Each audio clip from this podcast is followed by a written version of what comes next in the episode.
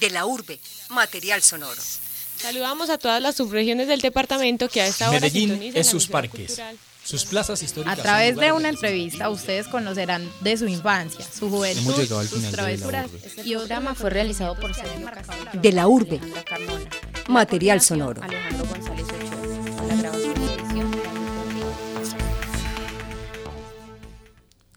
Solo a través de la lectura podemos conocer lugares inimaginados, viajar a través de los años, conocer personajes fantásticos y luego conectarnos con ellos. La literatura tiene la capacidad de trascender, no solo en el espacio y el tiempo, sino también en la profundidad de los corazones de los lectores, y esto es lo que logra un buen escritor. Bienvenido a De la Urbe. Bienvenidos a De la Urbe. Mi nombre es Sara Marín y hoy les voy a estar acompañando con un invitado muy especial. Él es Ricardo Arica Pardila. Bienvenido. Gracias, muy buenas tardes a ti, a los oyentes, y muchas gracias por este espacio que me brindan. Él es egresado de Comunicación Social de Periodismo de la Universidad de Antioquia. Cronista, director de comunicaciones de la alcaldía de Luis Pérez Gutiérrez, profesor de cátedra de la Universidad de Antioquia y de la Universidad Luis Amigo durante algunos años. Ha trabajado en periódicos como El Mundo, El Colombiano y en otros medios de comunicación como Caracol Radio y Revista Semana. Sus trabajos de investigación han alcanzado reconocimiento importante en el periodismo nacional por la profundidad e interpretación de sus contenidos humanos y sociales, con plena autenticidad de sus materiales y recursos estilísticos. Sus crónicas poseen el sabor y las connotaciones de una buena literatura antioqueña. Ha ganado premios de reconocimiento de periodismo. Entre estos está el Premio Nacional de Periodismo Antonio Nariño por una serie de reportajes sobre la cárcel Bellavista. Y en 1800, 1998 ganó el Premio de Periodismo Simón Bolívar, categoría Televisión Regional, por el guion del documental Aquellos años de la radio. Bueno, entonces vamos a empezar con la primera pregunta. Bueno, don Ricardo, ¿por qué escribir? ¿Yo por qué escribo? Eh, pues esa pregunta eh, en diferentes eh, momentos de la vida tiene una respuesta y tiene una importancia. Al principio, cuando estaba joven, pues escribía porque esa era la manera de expresar lo que yo tenía en, el, eh, en mi proyecto de ser periodista, ¿no? Y, porque me vinculé desde relativamente temprano a la prensa escrita, es decir, al periodismo escrito. Eso obviamente me, me llevó a escribir por necesidad y por oficio si me hace la pregunta hoy, ya con mi edad y con todo el recorrido que ya he tenido, pues yo creo que ya tendría que decirte que escribes por necesidad, porque si no lo hago me muero. Por necesidad. bueno, ¿y cuál sería esa invitación que usted le haría a un estudiante de periodismo sobre la importancia que tiene escribir? A ver, eh, eh, depende de escribir qué. Eh, si nos situamos en el campo mío, que es el de la crónica, que es un género muy específico en el periodismo y que tiene sus leyes y tiene su, su cuento, pues, pues yo lo que le diría a un estudiante es que si va a ser periodista narrativo, utilizando los recursos de la literatura para contar historias, pues lo que le diría es que primero se toque el corazón a ver qué tanto ama el idioma castellano, porque es que si no ama el idioma castellano no puede ser cronista. ¿sí? Ya la segunda pregunta, pues ya viene es genérica, es para todos los periodistas, y es qué tanto ama la verdad, porque eso también es el otro, el otro aspecto del periodismo, es construir la verdad, no, no, no digamos que decir la verdad porque eso es imposible, sino construirla, y la construcción de la verdad se hace desde un trabajo de responsabilidad en la investigación, las fuentes, los protagonistas de una información y de una noticia, de un hecho, ojalá el mayor número de personas posibles, porque así es que se construye la verdad. La verdad en el periodismo no es una cosa que uno diga esto es verdad, sino es un acercamiento a ella, ¿sí? porque la objetividad eh, realmente no existe en estado puro. Realmente no. Bueno, ¿y qué ha sido para usted lo más difícil a la hora de escribir sus crónicas? Eh, pues lo de siempre, ¿no? Y es quedar contento con la escritura, es decir, quedar contento con el producto final. Eso es para para mí es lo más difícil, en el sentido de que no, si uno no está como contento del todo, hay grados, a veces sale de, mi mano un producto que yo digo, esto está bien hecho, es decir, un, chip interno me dice, esto está bien, pero hay muchas veces en que ese chip no aparece y me dice, no, esto le falta, pero aún así, pues hay que publicarlo porque es el oficio de uno. Eh, es eso, ese es un poco esa insatisfacción total. Y lo más difícil también que es en el periodismo es eh, tratar de, tener toda la información posible para que el lector tenga una idea mm, lo más clara posible de lo que uno le quiere decir. No, no, ser inferior a lo que el, eh, el, lector espera de uno. Ese es como la, el gran desafío, ¿no? El gran desafío. Bueno, ya que nos ha hablado sobre su amor por la escritura y el periodismo, claro, cuéntenos cómo nació este amor hacia la literatura y hacia el periodismo. Como nacen todos los amores, eso es un proceso, ¿no? Primero hay como una, una especie de, de, llamado de atención de alguna manera cuando yo tenía que 14, 15 años estaba en el colegio, todo lo que pasaba por mis manos quería leerlo, tenía esa inquietud por, por, leer y por leer de todo, ¿sí? Eh, no tuve una formación pues de, de, de, mi familia y de mi casa muy sistemática para formarme como, ¿sí? No, yo no tuve eso, sino que me hice como a mano, o sea, y ya cuando llego a la universidad, después de, darme contra las paredes, porque primero estudié cosas que no me que, no, pensé que eran lo mío, pero finalmente no eran lo mío, me equivoqué como dos veces antes de llegar a la carrera de comunicación social. Pues eh, en, ese periodo, pues eh, fue un periodo, de búsqueda, ¿no? Hasta que encontré esta carrera y, y ahí voy, ¿no? Y ahí va. bueno, ¿Y qué ha aprendido usted a lo largo de su experiencia eh, sobre la literatura antioqueña? La literatura antioqueña, pues, obviamente, pues es una de las de las vertientes literarias del país más fuertes. La tradición que tiene la literatura antioqueña, pues, es innegable. Y yo diría que junto con Bogotá, y la costa atlántica, parte de la costa atlántica más, más, fundado, por ejemplo, en Barranquilla, por esos lados. Yo diría que son los tres núcleos grandes de, de la literatura colombiana, ¿no? Y si nos vamos pues a, a mirar la historia y quiénes son los nombres más representativos de, de la literatura antioqueña, pues nos encontramos grandes nombres en el pasado y actualmente. O sea, pues que si me quieres preguntar por la literatura antioqueña, pues yo diría que goza de muy buena salud y siempre ha gozado, ¿no? Y de eso es que nos nutrimos nosotros, los que de alguna manera nos metimos a la literatura y, a contar historias, de todo eso que nos han enseñado los maestros que ha habido aquí, muy buenos, ¿no? Afortunadamente, parte de esos buenos cronistas y escritores me tocaron en la universidad y eso es una cosa que se agradece. ¿Y alguno de estos escritores antioqueños ha influenciado en su carrera profesional, en sus escritos, en sus crónicas? Sí, Luis Tejada, por ejemplo, podría mencionarlo. Me gusté, lo estudié mucho y lo leí mucho cuando estaba en la universidad y lo sigo leyendo aún. Ese tipo de, encontrar a Luis Tejada fue para mí en mi carrera importante por la manera como él escribe y como ve la realidad y el mundo, sus ojos asombrados y, su lenguaje tan claro y tan bello, ¿no? Eh, en la universidad tuve la oportunidad de, alternar con eh, Juan José Hoyos, que fue mi profesor él estaba muy joven y yo también. Pero él me dio unas claves ya prácticas del oficio, porque él había sido reportero del tiempo y ya estaba en la Universidad de Antioquia dando clases. A mí me tocó ahí cuando él está empezando. Y lo menciono porque fue importante haberme encontrado ahí como profesor porque me enseñó muchas cosas, es mi amigo y, vale la pena pues también de aprovechar esto para darle esas gracias, ¿no? Son los profesores que uno agradece que se encuentren en el camino. Además por la claridad que él tiene con el oficio, ¿no? No solamente porque es un gran cronista, sino porque es un gran profesor y teórico de, la, de, lo que es la crónica, ¿no? De lo que es la crónica. Bueno, situándonos en una de sus obras, el libro Comuna 13, Crónica de una guerra urbana, que trata sobre la historia de la Comuna 13, eh, trata varios personajes, una crónica. También en su libro trata sobre la Operación Orión, la Operación Mariscal. Eh, hoy como Comuna 13 se ve desde el cielo, como una mano gruesa con los dedos extendidos. Entonces, sobre eso, me gustaría saber cuál es la visión que usted tiene sobre Comuna en la ciudad. ¿Sobre la Comuna 13? Sobre la Comuna 13.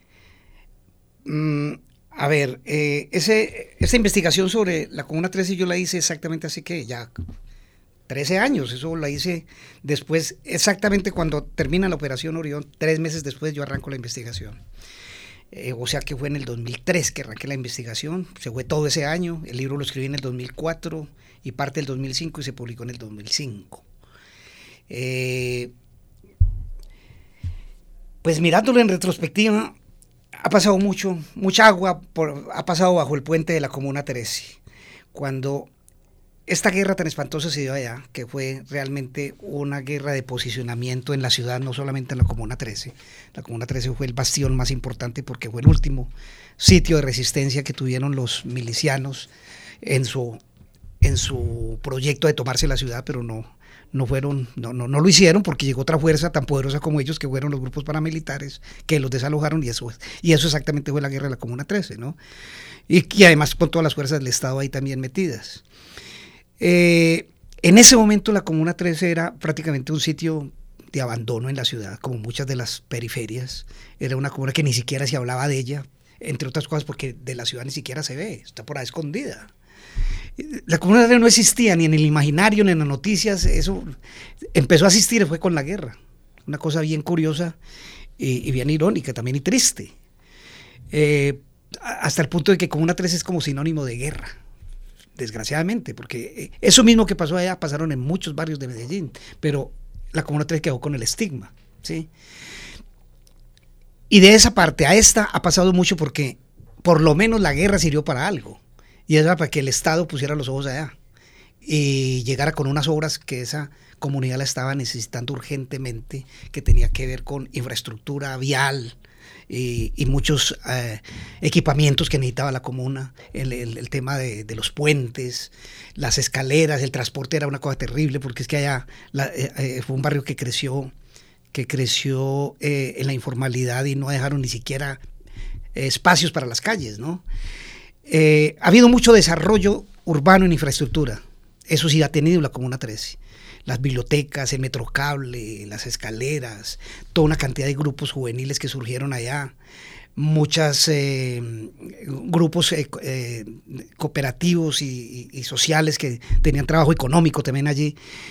eso ha sido muy importante, ¿sí? Y, la, la, dicho, la, la, Comuna 13 que antes estaba desinstitucionalizada, se empezó a institucionalizar. Así la veo yo. Sin embargo, siguen pasando muchas de las cosas que pasaban antes. Pero no es solamente de la Comuna 13, es el, es el desarrollo general de que ha tenido la ciudad. Las violencias han, cambiado, de, han cambiado de, piel. Antes eran, digamos que los grupos milicianos asociados a, las guerrillas, o sea, con una ideología política que había ahí también, no solamente era una cosa delincuencial. Eso mudó y hoy lo que vemos es muchos grupos armados que siguen ahí metidos en la comunidad, pero ya es, digamos que delincuencia común abierta, ¿sí? Ya no tiene ese matiz de, la guerrilla. Pero, no, eh, pero la, problemática de orden público, si bien ha mermado mucho, sigue estando allí, ¿no? Y eso tiene que ver con, con, la, con unas contradicciones ya fundamentales que tienen estas estos sitios de la ciudad, las periferias, los sitios marginales, lo que llamamos en estratos 1 2 de toda la ciudad, y es problemas de falta de ingresos, desempleo, problemas muy sociales, familiares que tienen estas comunidades, y que eso no se va a acabar así pues por un tema de, guerra o paz. Esos son problemas sociales muy hondos que justifican o por lo menos explican, ¿no? No que justifican, explican muchas de las problemáticas que tienen estas, estos barrios, entre ellos la Comuna 13. Bueno, usted anteriormente había dicho que varios barrios, varias comunas periféricas de la ciudad sufrían este, esta guerra entre bandas. Entonces, ¿a usted qué lo motivó por escribir, por decidirse por la Comuna 13? Pues, ¿qué le llamó la atención de este lugar? A ver, yo trabajaba en ese momento en la alcaldía de Medellín, era el secretario de prensa del alcalde Luis Pérez. Eh, estuve ahí en el año 2002. La Comuna 13 en ese momento, en ese año es donde aflora la guerra y se, se viene cruda la, guerra en ese momento. Eso no estaba ni siquiera en la agenda del alcalde, ni, ni, en el proyecto de campaña política que hizo para la alcaldía. Ese tema lo cogió y lo absorbió y prácticamente casi que toda la agenda de la alcaldía se la chupó la Comuna 13 por los graves problemas que había allá, una guerra abierta. Y yo notaba que el periodismo antioqueño no estaba informando bien sobre eso. No, no, había buena información. Es más, de la urbe, ya que tenemos esta oportunidad, con toda la investigación que yo hice, digamos que fue el medio que mejor informó sobre la guerra de la Comuna 3 fue de la urbe, en ese momento. porque el colombiano, muy poca información y sesgada o, insuficiente, eh, entre otras cosas porque los periodistas ni podían entrar allá. Allá no podían entrar los periodistas y si entraban los sacaban o les robaban o, hasta podrían poner en riesgo su propia vida. Entonces yo, viendo que no había buena información sobre la Comuna 13, yo desde, desde, la misma alcaldía, con mucha privilegiada ubicación para mirar lo que estaba pasando allá, no lograba ni siquiera entenderlo. Entonces yo me dije, no, aquí hay una deuda del periodismo con este tema. Este tema no se ha, no, se ha resuelto bien desde el periodismo. Lo otro que también me llamó la atención es que yo tenía una secretaria, ella era una señora gordita, muy simpática, risueña, alegre. Era mi secretaria y vivía en la Comuna 13. Y esta señora empieza a, a, decaer, a pedir permisos porque estaba muy estresada, a adelgazarse, a perder la sonrisa. Y era que tenía dos hijos, una niña y un joven, y vivía aterrada de que se los cogieran y se los llevaran para la guerra o a la niña la violaran. Y además las noches eran de balaceras permanentes y no podía dormir. Ahí yo me di cuenta de que allá estaban pasando cosas muy graves. Entonces cuando me retiré de la alcaldía me dije yo voy a hacer este trabajo. Y busqué incluso el apoyo de la misma alcaldía para que me financiaran esa investigación. Lo logré y eso fue, por eso se salió ese libro, ¿no? Ese conjunto de circunstancias que se dieron ahí. Bueno, usted dijo que hacer periodismo era ciertamente, pues tenía como un grado de dificultad en la Comuna 13 por eh, pues la forma en llega, de llegada. Entonces, ¿qué fue lo más difícil a la hora de escribir ese libro? Nada. Nada. Nada, porque es que mira, en el 2003, después de la Operación Orión, los tres meses que siguen fueron terribles para la Comuna 13 fueron los meses en que desaparecieron gente, en que los grupos eh, encapuchados llegaban a las casas a sacar gente. Mucha de la gente que hay metida en la escombrera, ¿sí? de los supuestos cadáveres que haya, que debe haber muchos, eh, fueron de esos, de esos que desaparecieron en ese interreino que hubo después de, de Operación Orión.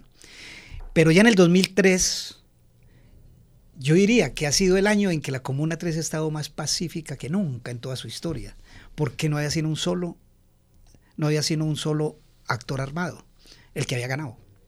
Entonces, para que haya guerra, se necesitan dos. Entonces, si estaba uno solo, dueño absoluto de la situación.